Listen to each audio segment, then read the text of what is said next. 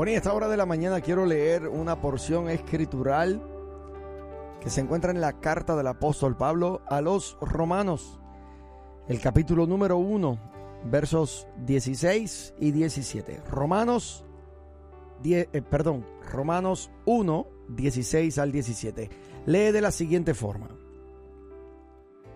A la verdad, no me avergüenzo del Evangelio pues es poder de Dios para la salvación de todos los que creen, de los judíos primeramente, pero también de los gentiles. De hecho, en el Evangelio se revela la justicia que proviene de Dios, la cual es por fe de principio a fin, tal como está escrito, el justo por la fe vivirá. Quiero hablarte hoy del tema central de las escrituras. Me parece que eh, es bueno siempre tener eh, vivo el mensaje de la cruz. Me parece personalmente que la escena eh, de la cruz es una paradoja. Por un lado demuestra el poder de Dios en lo que parece ser el momento más débil en la vida de su hijo. Quiero repetir eso. La paradoja que yo veo ahí es porque la cruz demuestra el poder de Dios en lo que parece ser el momento más débil en la vida de su hijo. Con las manos y los pies clavados en este madero. Jesús parecía totalmente indefenso. Permaneció allí eh, mientras la multitud se burlaba. Mateo capítulo 27, eh, allí usted puede ver cómo la gente le decía, si en verdad eres el Hijo de Dios, desciende de la cruz. Todavía a este punto la gente pidiendo una prueba acerca de su identidad. Pero él permaneció allí, aparentemente débil. Fíjese, la fuerza no siempre se revela en una exhibición dramática. A veces se demuestra en una resistencia determinada. ¿Cómo resistes el día de la prueba? ¿Cómo resistes tu dolor? ¿Cómo eres capaz de soportar el quebranto, la desventura, alguna mala noticia? Habla mucho más de ti, quizás que tus momentos de victoria. Fíjate, Jesús pudo haberse liberado con una sola palabra, pero el amor lo mantuvo allí.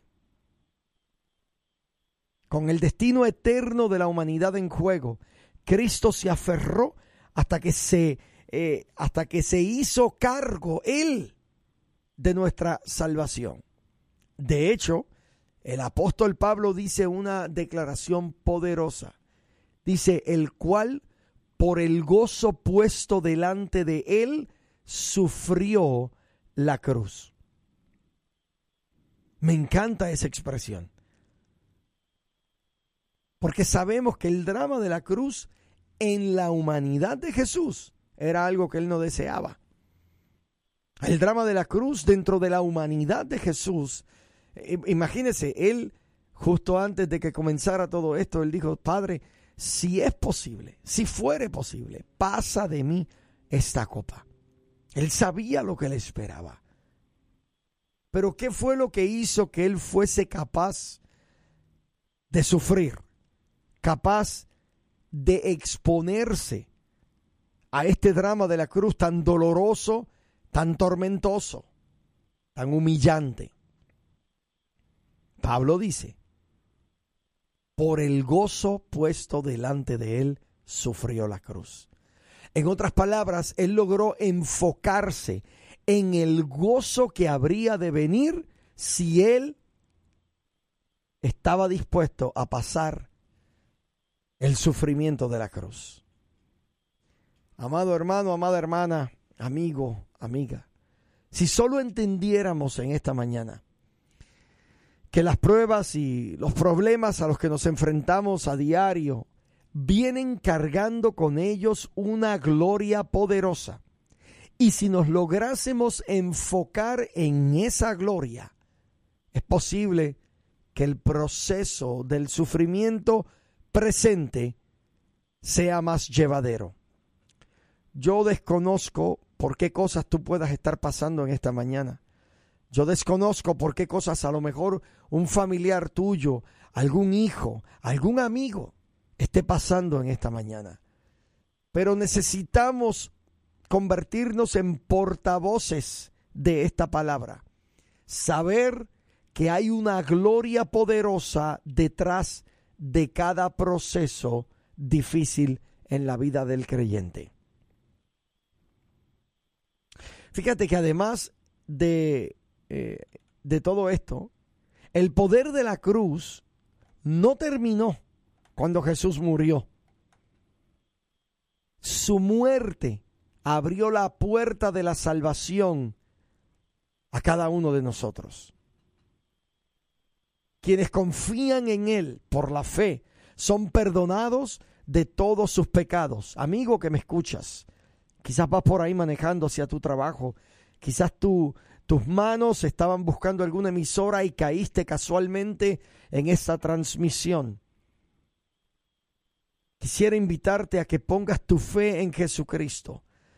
La Biblia dice, mas Él herido fue por nuestras rebeliones, molido por nuestros pecados. El castigo de nuestra paz fue sobre Él y por su llaga nosotros fuimos curados. Pon tu fe en Jesucristo en esta mañana para el perdón de tus pecados. La mejor noticia que tiene que ver con eso es que tienes asegurada una nueva vida en Cristo aquí en la tierra y un lugar eterno en el cielo. El poder de la cruz, mi hermano, permanece después de la salvación. Mucha gente y esto yo lo hablaba este fin de semana que estuve eh, predicando en la ciudad, en, perdón, en el estado de Nueva York.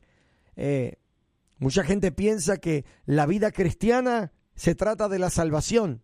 No, la salvación es el mero comienzo. La salvación es un medio, no es el fin. Es el medio que Dios utiliza para ahora revelarse a nuestras vidas.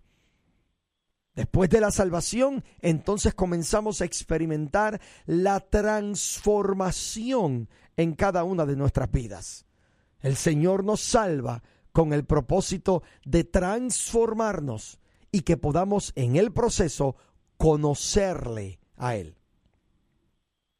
Jesús nos libera y nos capacita para vivir victoriosamente en su justicia. Así que yo te pregunto en esta mañana, ¿ha dejado usted que la cruz haga su obra en tu vida? Él te ofrece justicia gratuitamente si crees en Él, si caminas en sus caminos. Así que en esta mañana considera esto. Considera a Jesucristo. Considera su sacrificio maravilloso. Y entiende por favor que la salvación es solo el principio. Dime, ¿cómo te va en tu proceso transformacional? ¿Estás siendo transformado? ¿O será posible que hace tiempo no experimentas alguna transformación en alguna área de tu vida? Si ese es el caso, te invito a que le digas hoy al Señor, Señor, continúo hoy mi proceso transformacional. Te doy gracias por tu salvación, pero me extiendo hacia lo que tú tienes para mi vida de frente. Gracias por salvarme, pero ahora deseo conocerte. Ahora deseo profundizar en la verdad de quien tú eres. Deseo experimentar tu gloria en medio de mi circunstancia.